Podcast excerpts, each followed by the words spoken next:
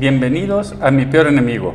A través de este podcast compartiremos contigo experiencias, conocimientos y aventuras que nos han sucedido a lo largo de nuestro camino. Yo soy Eduardo Sánchez, soy perfeccionista, controlador y la ira me acompaña. Soy chingaquedito. Yo soy Leti Trujillo, soy perezosa, sobreadaptable, me distraigo para no verme. Yo soy Laura Chávez y soy competitiva, superficial, huidiza, casi no me gusta sentir y me asusta echar raíces.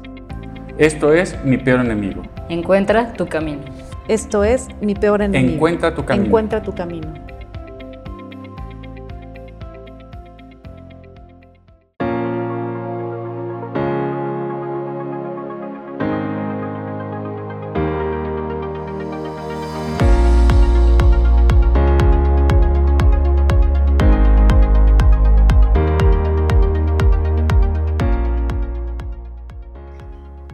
Todos, me da mucho gusto saludarlos. Mi nombre es Eduardo Sánchez y estoy aquí con muchísimo gusto con ustedes para compartir un tema de bastante interés el día de hoy. Y antes de comenzar voy a, saludar a Leti y a Laura. A Laura hasta Casablanca, en Marruecos. ¿Cómo estás, Laura? Hola, Lalo, muy contenta de poder estar otro día más compartiendo con ustedes. Oye, otro día y otro año. Bueno, sí, también otro año, otro año nuevo. Ya dejando un poco atrás el 2020, que fue un año interesante. Interesante por decirlo menos, ¿eh? ¿Cómo te la pasas? Eh? ¿Cómo, ¿Cómo está Marruecos? ¿Cómo está Casablanca? ¿Cómo, está, ¿Cómo te trata este año por allá?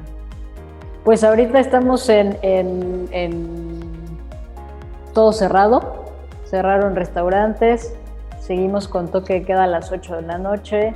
Cerraron las, las restricciones a, las otras ciudades en, en, Marruecos. Antes nada más era Casablanca en la que estaba cerrada, pero ahora ya todas las ciudades están cerradas. Entonces, pues estamos en, en casa, eh, esperando que llegue la vacuna o que diga el gobierno a ver qué es lo que procede a hacer. No, bastante interesante ahorita con este tema de las vacunas. Bueno, todo un tema, pero bueno, no nos corresponde a nosotros hablar de ello, así que vamos a hablar de, otros temas más, que más nos atañen a nosotros aquí en Ledusco. Pues bienvenida Laura y saludo con mucho a, eh, a Leti, Leti Trujillo, ¿dónde andas Leti? Platícanos. Hola, ¿qué tal? Estoy por aquí, muy contenta, siempre me motiva hacer estos, estas grabaciones de podcast, la verdad es que me divierto bastante, aprendo mucho porque siempre me gusta investigar cuando sé de qué va a tratar el tema y bueno, súper contenta de sentirme muy cerca de Laura, aunque esté lejísimo, pero me siento muy cerca de ella y bueno, por supuesto también muy cerca de ti, Lalo. Bienvenidos todos los que nos escuchan. ¿Qué tal te trata este año, Leti? ¿Cómo fue para ti iniciar? Iniciar este año, la verdad es que, eh, digo, me encantaría hacer un podcast especial porque he estado reflexionando en estos días lo que me dejó el 2020 y a mí me dejó muchísimas cosas entonces fue muy buena plataforma el 2020 para el 2021 ir con todo. Sí, como dices, digo, yo también lo vivo como un año interesante, sí complicado en muchos aspectos, pero también eh, rescato mucho eh, la parte que nos deja positivo, ¿no? Por ejemplo, aquí en Ledusco algo que nos deja positivo es esta capacidad que, que nos dio eh, la pandemia para podernos expandir a diferentes partes de, Latinoamérica, ¿no? Ahora estamos más en plataformas online, estamos buscando explotar toda esta parte de conectividad para llegar con nuestros cursos, con nuestros eh, programas a más gente y la verdad es que nos ha ido bien. Ahora, amigos, tú que me escuchas, tenemos la oportunidad de tener nuestros grupos, gente desde lo más lejano de Sudamérica, desde Argentina, este, Brasil, Chile, Colombia, Centroamérica, como Honduras, Salvador, Nicaragua. Y la verdad es que está bien y esperemos que pronto eh, por allá por donde anda Laura tengamos algo de cobertura también y bueno, pues es muy interesante. Pero bueno, regresemos al tema del día de hoy de este podcast. Eh, este podcast el día de hoy lo vamos a titular Sana tu pasado y transforma tu vida. Va a estar muy interesante y me gustaría escuchar a Laura. Eh, Laura, ¿qué se viene a tu cabeza? ¿Qué, qué, qué, idea traes cuando escuchas sana tu pasado, transforma tu vida? Me parece que eh, lo, primero que pienso es irme a cuando era una niña. Cuando yo era una niña, justo hablaba con una amiga en la mañana que decía que su hija está muy pequeña para sentirse triste porque publicó algo en, redes sociales en donde decía que ella se sentía triste y que a veces tenía que fingir esa sonrisa para sentirse que está bien. Entonces le, le, decía que pues que está bien eh, llegar a sentir esta emoción y que está bien poderla sentir y me, recuerda a mi niñez cuando yo era una niña, a mí me educaron como con que no se puede llorar. Yo muy pocas veces lloré, muy pocas veces mostré mis emociones y las veces que lloraba era de coraje y esto me hizo guardarme muchas cosas y guardarme emociones que en algún momento tenían que llegar a salir en, alguna etapa de mi vida y que, y que aparecieron después de 20 años, eh, tuvieron que salir y esto fue lo que me orilló a empezar a trabajar en mí. Qué interesante. Y a ver, Leti, ¿qué se viene a tu cabeza cuando te digo sana tu infancia o sana tu pasado y transforma tu vida? Wow, a mí me viene porque me dedico a esto. La verdad es, es, es un viaje que constantemente hago no me instalo, muy importante comentar que no me instalo en el pasado, porque eh, eh, me parece muy importante el solamente ir a mirar, por ejemplo, a regresar a lo que viví. Hoy como adulta puedo acompañarme a esa niña que pueda regresar a lo que vivió, donde, donde se atoró, donde se sintió este, humillada, donde se sintió abandonada y donde se sintió rechazada. Entonces, cuando puedo acompañar hoy a esa niña desde la adulta, entonces puedo identificar qué fue lo que tuve que vivir en aquel momento y cómo reaccioné, para entonces tal vez hoy como adulta tengo esas reacciones nuevamente.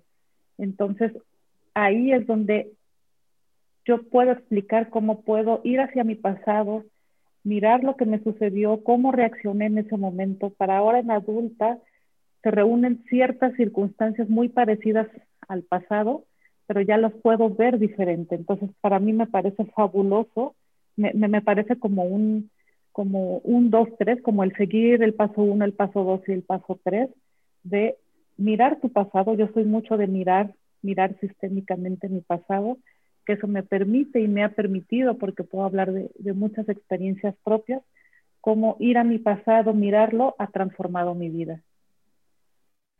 Ok, pues bastante interesante también tu punto de vista. Yo cuando estuve pensando en el tema de, este podcast del día de hoy, que es sana tu pasado y transforma tu vida, cuando hablo de sana tu pasado, quiere decir, o, al menos entiendo, que necesariamente hay algo en ese pasado. Cuando hablo de sanar, quiere decir que hay algo abierto, que hay una herida, que hay algo que está dañando.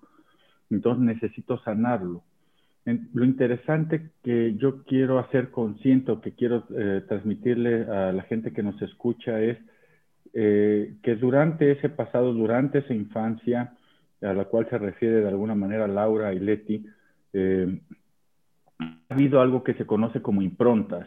¿Qué es una impronta?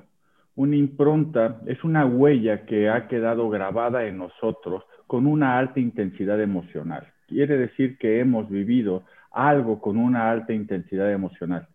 Y que puede ser que sea una alta intensidad emocional que hasta cierto punto sea traumático para nosotros o que también sea una, una impronta de felicidad. Por ejemplo, ahorita que acabamos de pasar toda esta época de Navidad y de, y de, este, y de fiestas de, de, la festividad navideña, ¿no?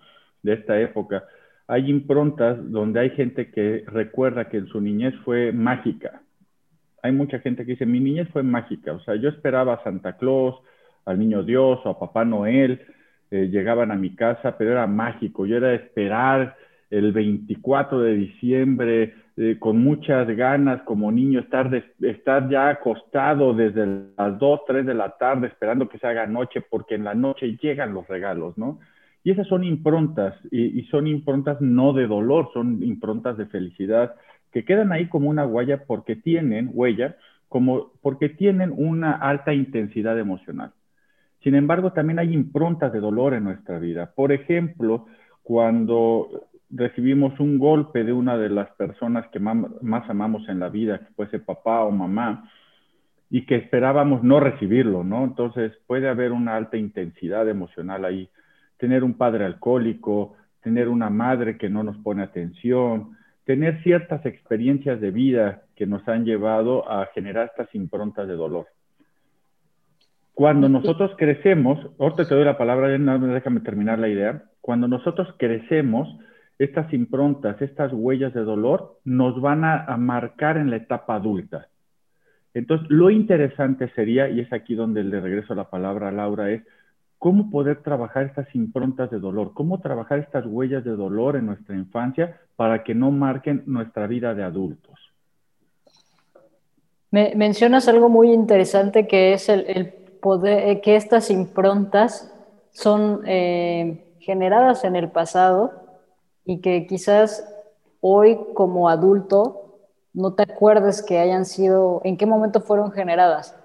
Por ejemplo, eh, si te golpearon cuando eras niño o yo me, yo me acuerdo, por ejemplo, que mi mamá trabajaba, pero no me acuerdo que lloraba porque mi mamá trabajaba o cuando se iba mi mamá yo no me acuerdo que lloraba porque tenemos un, un mecanismo de defensa que nos hace alejarnos de ese dolor y como Lalo lo menciona en su libro, que tenemos ese cuarto oscuro en donde guardamos aquellas cosas que nos han, ah, han dolido y que en este momento de nuestra vida no nos, no nos sirve tener ese dolor porque duele bastante, valga la redundancia, es algo que duele y que no voy a tener muy presente en mi vida, que no es fácil identificar qué improntas tengo, esto se va a ir dando con el trabajo que vas haciendo. No sé qué opina Leti. Sí, sí, me, me, me, surge decir que no es fácil, pero eh, si tú te dedicas a, al autoconocimiento, a decides emprender un viaje hacia donde se instalaron esas improntas, esas heridas, a mí me, me vino con lo que dijo Laura, es que de cierta forma en algún momento de nuestra vida lo que nos los hizo accionar fue alejarnos del dolor. Entonces, la forma de alejarme del dolor hizo que yo reaccionara de cierta forma. Y voy a hablar a modo personal. Yo, mi reacción ante ese dolor fue mimetizarme, es decir, eh, desaparecer. Es, es, como, mejor no doy problemas, este, frases que se convirtieron en mí en una creencia que me limitó mucho y es el calladita te ves más bonita, no causes problemas, este, sea autosuficiente, eh, no dependas. Entonces, de cierta forma, la forma en la que yo en el pasado, en mi niñez, me alejé del dolor fue haciéndome como parte, por ejemplo, de la pared, de los muebles, de, de pues como del ambiente, de que mi presencia no se notara. Entonces, a lo largo del tiempo y ahora de adultez, pues sí, no soy una persona social, no, este, no doy mi opinión, prefiero quedarme callada para no tener conflictos. Estoy hablando en un momento de mi vida que eso me sigue porque es parte de mí y si no lo hago consciente una y otra vez la vida, te, te hace repetir esas dinámicas hasta que no lo hagas consciente. Entonces yo si no lo hubiera hecho consciente, diría, es que las personas no me toman en cuenta, es que las personas no me miran, es que las personas no me escuchan. Eso es evadir mi responsabilidad y decir, yo, yo, yo estoy bien así, los demás están mal. Pero en mi trabajo de autoconocimiento, lo que fui darme cuenta de en mi niñez, hago el viaje a mi niñez, entonces me doy cuenta que sí, para sobrevivir para alejarme del dolor, pues yo me mimeticé, formaba parte de las cosas para no ser vista.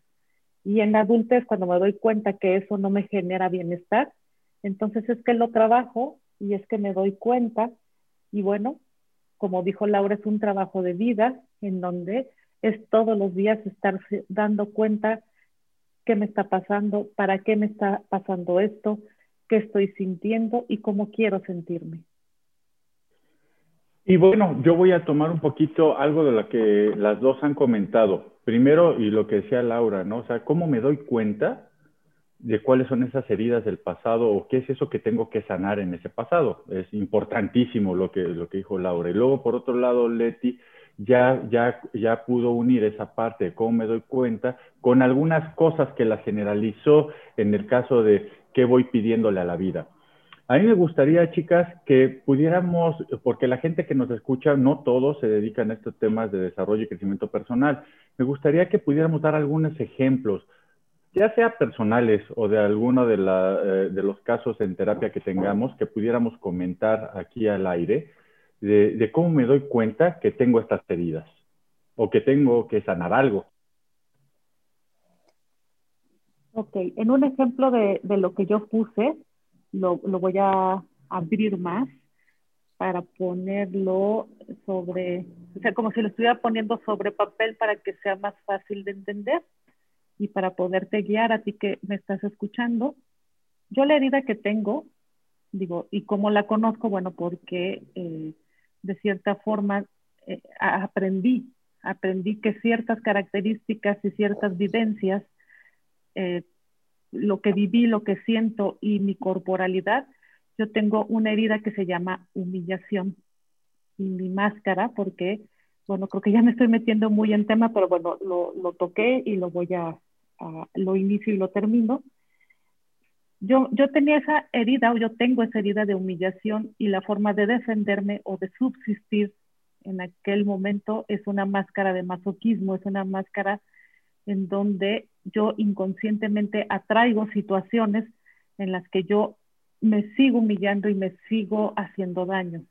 Pero la forma en la que puedo eh, hacerlo sentir o darme cuenta, que es la pregunta directa de Eduardo para que ustedes puedan entender mejor, es insatisfacción. Es cuando llega un momento en tu vida que dices, ah, caray, ¿y para qué estoy aquí? ¿Por qué estoy aquí? ¿Para qué me sucede esto? No me siento suficiente, no me siento satisfecha, me gustaría hacer otras cosas, me gustaría sentirme diferente. Siempre son esas preguntas las que vienen al ser humano cuando hace un stop y se está preguntando qué es lo que está pasando en su vida y por qué simple y sencillamente no es feliz. Y, algo que menciona Leti, hay bastantes formas de humillarte, eh, de humillarse, voy a hablar en segunda persona, eh, una puede ser no atendiéndote a tus necesidades. Por ejemplo, no te cuidas, no comes bien, no comes a tus horas, eh, no haces aquello que, te hace bien a ti, no tienes objetivos en la vida, no tienes eh, estas ganas o esta individualidad que te hace ser una persona. Otra forma de darnos cuenta de, de cómo, cómo estamos viviendo esto es cuando algo te molesta. Es algo muy común y si algo que estás viviendo en tu vida te molesta, por ejemplo, puede ser que vayas al súper y que te enoja porque no te estén atendiendo a ti y que atiendan al de al lado que llegó después. Aquí habla muy claro de algo que no está sanado porque te está molestando que el otro, el, el que llegó después, sea primero que tú. Aquí es una clave básica para identificar si tienes alguna algo, algo de, trabajar en tu pasado. Te interrumpo un poquito, Laura. Y o sea, por ejemplo, ejemplos de estos eh, son muy prácticos. Te voy a decir qué me pasó la semana pasada. Fui al banco y me formé, como digo ahorita con el tema del COVID, fuera de la sucursal, formado. Era yo la segunda persona en la fila. Adentro había otras dos, tenía yo que esperar. Después de 15 minutos, este pasa la persona que está delante de mí, me toca a mí, y, uno de los asesores sale y la chica, una chica guapa, por cierto, que estaba atrás de mí, este, la pasan primero que a mí y me causó molestia. Porque dije, oye, llevamos, y, la gente podrá decir, espérame, es que eso no está bien. Pero todo depende qué tanto te va a afectar. Por ejemplo, eh, me causa molestia que haya entrado una persona antes de mí porque yo vengo formado. Entonces yo creo que yo tengo ese derecho, que yo soy el que sigue, y entonces le voy a exigir algo a alguien o a la vida que me está haciendo falta a mí. Porque si eso no me afectara a mí, si yo no tuviera una impronta que resolver, no me afectaría. Y te voy a decir por qué. Porque esta chica lo que quería es imprimir un documento que no necesitaba ella estar en esa fila, pero me causó molestia. Entonces, ahí es algo que yo que me dedico a esto tengo que poner atención, porque quiere decir que hay algo en mi pasado que no está sanado, porque me molesta que alguien eh, vaya antes de mí. No sé si me expliqué, Laura.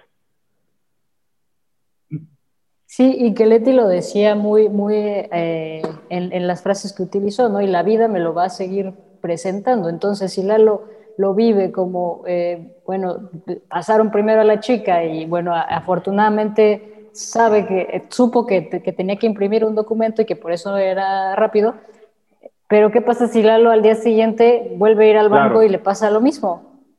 Pues se va y le va a enojar más que, que hoy que le pasó y, así y, dentro de tres semanas vuelve a ir al banco y le pasa lo mismo y esa, esa es la forma que tiene la vida de traértelo a, a, a que lo veas, a que, que, algo no está bien, que si tú no estás satisfecho, si algo te está enojando, es la forma en la que puedes identificar qué son esas cosas a sanar y cuáles son claro, esas o por ejemplo, ¿no? Si, si yo soy una persona que tiene que sanar eso, y lo veo ahí en el banco, pero a lo mejor después voy a un restaurante. ¿Y qué pasa? Yo llego y ¿a quién crees que van a atender primero? Al que llegó. Al, que llegó después de mí. Entonces, ¿por qué lo atienden a él si yo llegué primero, no? Y háblenle al gerente. Claro, y son, son pequeños ejemplos que puedes ir viendo en tu vida. Por ejemplo, si te peleas con tu jefe, todo el tiempo. A mí me pasaba que me peleaba con mi jefe todo el tiempo. Eh, y tuve que, arreglar algunas cosas con mi autoridad para poder sanar esta parte, porque siempre, sí, porque siempre me tocaban eh, jefes malos, ¿no? Entonces, pues algún momento la mala era yo, ¿no? Yo, yo tenía que trabajar esa parte. Entonces, la forma en la que podemos ver que algo no está bien, que algo no nos está acompañando, a transformar la vida que hoy queremos. Porque como bien lo mencionó Leti, si, si algo, si no me siento a gusto con la vida que hoy tengo o, con eso que hoy estoy viviendo, es porque algo, algo no está bien. ¿Cómo ves, Leti? ¿Qué opinas? Es que me está dejando un, como una lluvia de, de muchas anécdotas, de muchas frases, de situaciones y, estoy tratando como de ver cuál es la que tomo para poderla exponer. Y bueno, me, me llega una, una sobre todo de, de personas que me han permitido acompañarlas en su crecimiento y desarrollo personal. Algunas de ellas me dicen, yo no quiero ir a mi pasado para sanar. Entonces ahorita me acordé de eso y es, ok.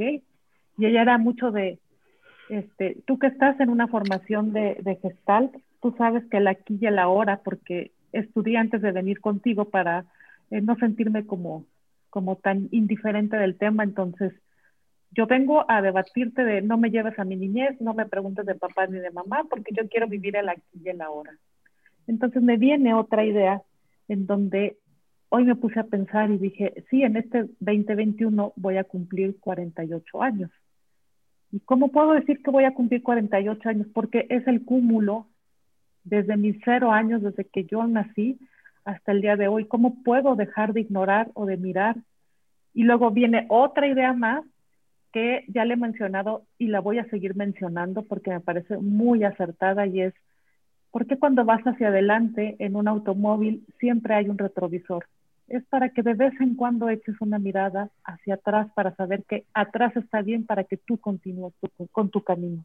Entonces, por eso estoy reflexionando muchísimas cosas y bueno, sí, indiscutiblemente desde donde yo lo veo, desde donde ha tenido éxito mis acompañamientos, éxito hacia las personas que han transformado su vida, es si visitaron su pasado, no se instalaron ahí, lo visitaron, para poder solucionar lo que quedó pendiente para entonces así transformar su vida e ir hacia Yo te voy a complementar, Leti, voy a complementar un poquito tu idea.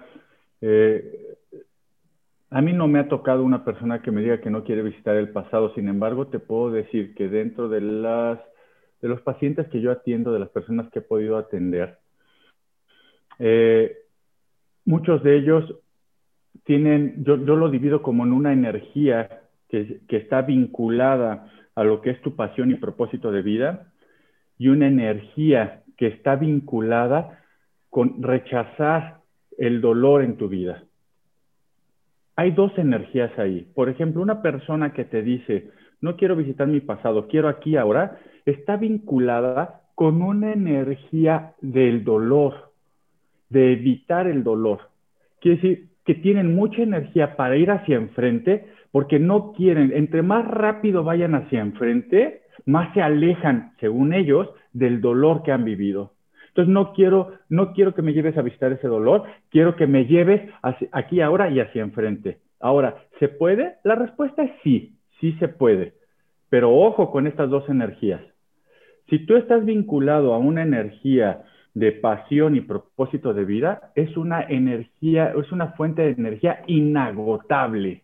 O sea, inagotable. O sea, vamos, te vas a sentir viva eh, todo, todos los benditos días y todos los minutos y todos los segundos de tu vida. Ahora, ¿qué pasa con la otra energía que está vinculada con evitar el dolor? Esta energía te va a dañar y esta energía se va a acabar. ¿Y cómo vas a saber que se está acabando o te va a acabar? Tu cuerpo te lo va a manifestar. Enfermedades, estrés, este, divorcios, separaciones, malas relaciones, porque vas contra la corriente, vas contra la corriente, vas contra la corriente hasta que te cansas. Y que mencionas algo muy importante sobre esta energía, Lalo, evitar el dolor. Creo que estamos en un momento en donde estamos huyendo del dolor, y hablo en primera persona, estoy huyendo del dolor porque ahora es muy fácil conectarme en mi teléfono y poderme eh, transportar hacia otro lugar para dejar de escuchar ese dolor que tengo, para poder dejar de estar aquí en el, aquí en el ahora. Si yo me voy a, cuando yo tenía, mi primer teléfono lo tuve cuando tuve 15 años y antes de esos 15 años, mi, lo que me lo que me quitaba ese dolor era ver la televisión. Y hoy lo seguimos haciendo, o los videojuegos, porque la manera en la que podemos escucharnos únicamente es cuando estamos en silencio y cuando vamos hacia ese, eh, eh, hacia ese dolor que, comentas. Sí, bastante, bastante importante. Eh, yo creo que no nos percatamos de ello. Yo creo que es algo inconsciente que estamos haciendo, pero para eso estamos gente que nos dedicamos a ello, ¿no? De manera profesional, como nosotros tres. Eh, y es esta invitación a, que la gente pueda conectar con ese pasado. Como bien lo dice Leti, echar una mirada a ese pasado no es quedarse en el pasado, pero sí es sanar eh, lo que nos ha dolido, esas improntas de dolor. Nosotros, me atrevo a decir que somos profesionales en acompañar a la gente a visitar esas improntas de dolor, sanarlas, para estar aquí ahora e ir hacia adelante con esta fuente inagotable de energía que es estar conectado con tu propósito de vida. Y eso me parece que somos especialistas y que a mí yo gozo cada una de las intervenciones que tengo con las personas cuando tengo la oportunidad de acompañarlos desde esta visión, desde este punto de vista. ¿Cómo ves, Leti, esto de las energías? Ya no te dejé hablar hace rato. De las energías, yo también me muevo mucho con energía. De hecho, sí soy tengo relativamente poco eh, que he aprendido a observarme y la energía, mi energía me dice mucho. Si mi energía está apagada, sin ganas de hacer nada, este, no soy creativa, soy cerrada, entonces es porque probablemente estoy volviendo. Ah, es muy importante eso. Aunque digas que no quieres ir al pasado, tu mismo cuerpo te lleva. Porque esa sensación, hablando por lo que yo estoy hablando de energía, que estoy apagada, poco creativa, este, pues muy poca energía, ahí ya mi cuerpo me está indicando que hay algo pendiente que solucionar. Probablemente tenga que ver con el aquí a la hora, con algo presente, pero es algo arrastrado que vengo sumando y que se está presentando. Entonces, muy importante también energéticamente tu cuerpo. Cuando estás llena de energía, cuando hay creatividad, cuando este, nada te detiene, y estás haciendo y, y tu energía es inagotable, entonces es porque seguramente ya sanaste y ya tu única mirada es, es hacia enfrente. Entonces también observa tu cuerpo, observa tus sensaciones, respondiendo a una de las preguntas anteriores de las personas que nos escuchan, cómo, cómo saber eh, si necesitan ir al pasado para sanar eso, también tu cuerpo te lo dice. Tu corporalidad, cómo estás erguida, si tu cuello está este, estirado o está contraído, tus hombros, tu este, parte del pecho está abierto, estás mostrando el corazón o lo estás escondiendo. Y bueno, aquí la especialista, yo porque estudio, pero aquí nuestra especialista corporal es Laura, que me podrá eh, confirmar algunos de estos aspectos que estoy mencionando, Laura. Y sí, justo iba a ser una analogía de, tu cuerpo con, un árbol. Por ejemplo, cuando tú eh, podas un árbol, puedes ver las diferentes capas, puedes leer lo que ha pasado en este árbol en las diferentes etapas de su vida. Y lo mismo pasa con nosotros. Cuando tú ves el cuerpo de una persona, este cuerpo te está indicando aquellas etapas en las cuales eh, como niño, como bebé, como adolescente o como joven, hay algo no funcionó. Y ahorita Leti decía de la creatividad, me siento que no tengo creativa, es muy probablemente eh, ella no cumplió una necesidad de esa niña que necesitaba esa creatividad y tendrá que ir a, trabajar esta parte eh, del pasado con esa creatividad. Cuando nosotros somos bebés, lo que necesitamos el 100% del tiempo, bueno, aparte de comida y, respirar, lo que, lo que buscamos es amor y placer si un bebé no tiene amor y placer, va a, marcar alguna herida que en el futuro lo va a tener en su cuerpo apagado o le va a sentirse, va a cerrar el pecho porque no puede recibir amor y diferentes situaciones. Lo mismo pasa con los niños, cuando los niños no tienen creatividad e imaginación, que son esa etapa en donde pueden imaginarse y jugar con una caja de cartón y no pasa nada, todo está bien y pueden hacer ahí su, su cohete para lanzar a la vida, y hacen, juegan un juego, se aburren, arman otro con lo que tienen y con lo que hacen con lo que con lo que tienen hacen maravillas. Entonces es, es este cuerpo que tú tienes te está indicando qué son las cosas que tienes que trabajar en tu pasado. Eh, no voy a entrar mucho porque es un tema muy extenso, pero que es importante que voltees a ver tu cuerpo. Súper importante. Eh, recordemos que somos cuerpo, mente, alma y espíritu. Ahí está el secreto de la transformación del ser humano. Sin embargo, es importante, como bien lo ha dicho Laura y Leti, que nos demos una visitada a ese pasado, porque si tú sanas tu pasado, seguro transformas tu vida. Te lo puedo garantizar y si en algo te podemos servir en Ledusco, aquí estamos para eso. Bueno, ajá. Y nada más antes de cerrar, me gustaría mencionar que no puedes, hay, hay muchas personas que se dedican a trabajar con la mente y está bien, no, no vas a ver algún cambio, pero si tú no, no conjugas estas tres eh, áreas que nos comenta Lalo, cuerpo, mente, alma, bueno, son cuatro, ¿verdad? Cuerpo, mente, alma y espíritu. Si tú no haces algo con tu cuerpo y trabajas tu mente, no va a cambiar nada. Tenemos que trabajar a la par con el cuerpo para curar los problemas de la mente. Y bueno, pues esto es el tema de hoy. Sana tu pasado, transfórmate en tu vida. Entonces, pues ojalá les pueda servir esta información. Yo me despido de ustedes, mi nombre es Eduardo Sánchez y si en algo les puedo servir, estoy a sus órdenes. Muchas gracias y que tengan un excelente año 2021. Muchas gracias, yo soy Leti Trujillo y si me lo permites, yo te acompañaré a mirar sistémicamente ese pasado, en donde podrás mirarlo de una manera distinta y poder hacerlo diferente. Yo te mando un abrazo. Y yo te invito a que para que sanes tu pasado, trabajes con tu mente, busques a, alguien o algo que trabaje cuerpo, mente, alma y espíritu para que puedas ver cambios y puedas ver resultados. Esa es mi invitación, que sea con quien lo trabajes, pero que te enfoques en trabajar estas pues áreas. Muchas gracias, Leti, muchas gracias, Laura. Este, no me resta más que eh, despedirnos con Laura, que es nuestra chica de las redes sociales y que nos pueda compartir todos nuestros datos por si estás interesado. No se te olvide que la mejor inversión que puedes hacer es en ti. Adelante, Laura. Algo, esto, ¿por qué te mencioné el cuerpo, mente, alma y espíritu? En Ledusco, ese es nuestro enfoque principal. Eduardo trabaja con la mente, Leti trabaja más en la parte sistémica y yo trabajo con el cuerpo. Eh, tenemos, diferentes programas especializados para que puedas trabajar cuerpo, mente, alma y espíritu y que puedas sanar ese pasado y transformes tu presente.